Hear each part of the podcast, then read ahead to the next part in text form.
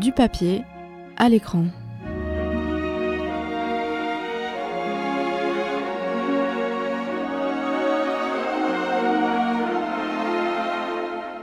Bonjour à tous. Aujourd'hui, je vous propose une chronique pour le moins inhabituelle, puisque je vais traiter d'un livre et de son adaptation que j'ai tous les deux détesté. bon, j'ai un tout petit peu quand même apprécié le film, mais sans plus.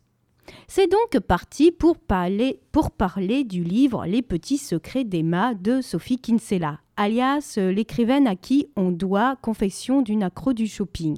Je crois que c'est ça euh, le gros titre. Oui. Enfin, on va dire que c'est ça.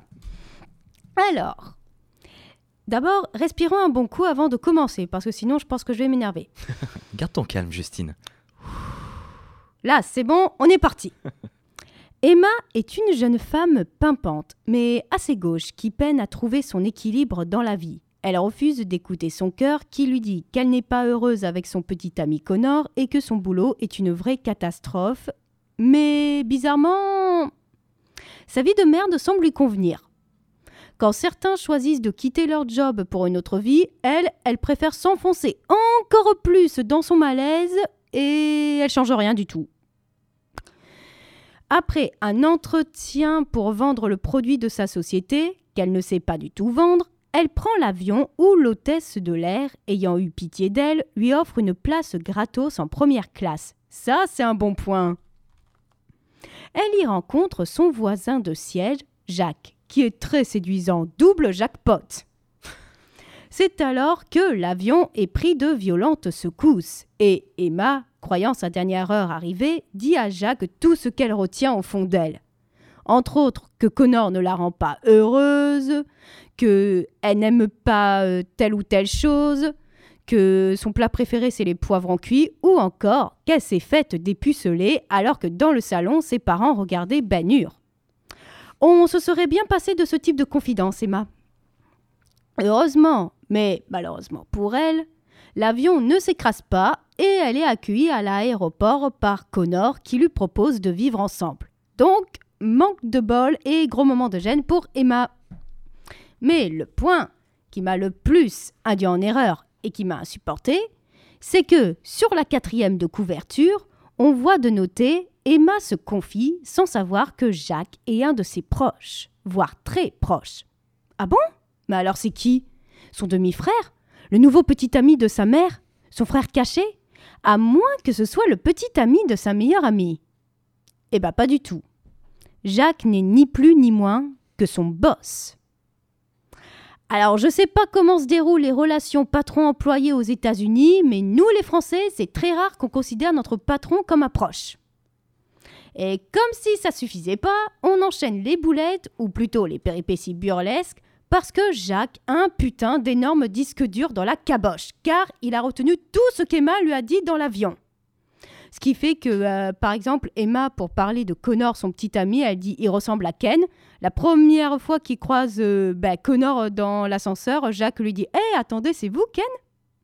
Et la première fois qu'il rencontre les parents d'Emma, il leur lance Ben est un super film, n'est-ce pas? De quoi devenir chèvre. Et surtout, Jacques dit à Emma qu'il est tombé amoureux d'elle la première fois qu'ils se sont croisés dans l'avion. Euh, oui, euh, quelqu'un qui se confie à toi, qui te dit tous ses petits secrets, tu fonds totalement. Eh ben, on n'est pas du tout euh, de la même composition, alors. bon, d'accord, le film, le livre, pardon, il parle d'un sujet très important, à savoir la toxicité des secrets que l'on garde au fond de soi sans les partager à autrui. Mais malgré ça, le livre est vraiment kitsch, pour ne pas dire cuculapraline. Ça se termine par la révélation des secrets de Jack à Emma. En gros, ils ont une dispute, puis il revient vers elle, elle pense qu'il va la défoncer, et hop, il lui agrippe les épaules et il lui avoue J'ai peur du noir. Et se lance dans un énorme monologue où il dit toutes ses peurs et pas des data. Ok, donc chacun connaît tous les petits secrets de l'autre. S'il n'y a plus rien à découvrir, je me demande ce que ça va être leur vie de couple. Parce que pour moi, euh, la définition d'un couple, c'est en fait à chaque moment, tu découvres euh, une nouvelle partie euh, de la personne en fait. Or là, ils connaissent pratiquement tout des uns les autres. Donc je me dis, ok, donc ça va être quoi pour eux? Comment ma seconde sœur, qui est une des personnes les plus terre à terre que je connaisse, et adoré ce livre au point qu'elle le relit une fois par an? Mystère. Et sans aucune sister, j'espère. Et quelle n'a pas été ma surprise en découvrant que le livre a été adapté en 2019 sous le titre Un secret bien gardé ou Can You Keep a Secret? Le couple est interprété par Alexandra Daddario alias Annabeth dans la saga des films Percy Jackson et Tyler O'Eshlin alias ce putain de beau mec de Derek dans la série Teen Wolf.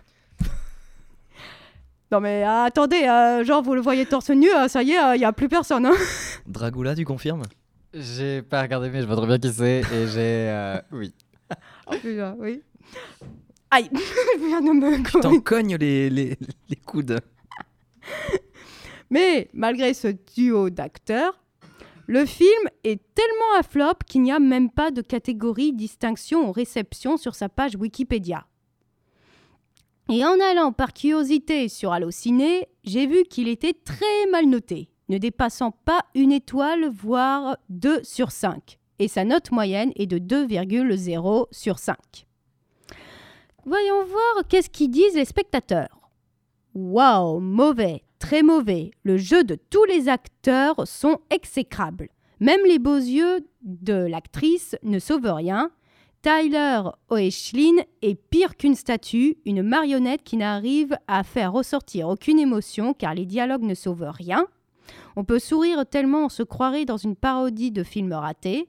Il y avait un potentiel difficile à extraire de ce scénario, hélas, échec. Et je confirme dedans, euh, Tyler, euh, bah, t'as juste l'impression que l'équipe du film l'a recruté juste pour son physique, parce qu'ils se disent Oh bah tiens, ah bon mec, ça va meuter les foules. Et enfin, une autre critique qui je pense correspond mieux à notre propos. Très déçu j'avais adoré le livre, par contre le film est tout simplement nul. Aucune émotion, les voix françaises sont horribles, l'actrice qui joue ne va pas du tout au personnage. Je me suis ennuyée alors que le livre m'a captivée. Moi qui étais impatiente qu'il soit adapté au cinéma, je suis extrêmement déçue. Et malheureusement, tellement le film il a été un flop, je n'ai malheureusement pas trouvé de musique correspondant au film. Ce qui fait qu'exceptionnellement, pour ma chronique, je vais terminer sans musique. Donc c'est pour ça que je vous souhaite une agréable soirée.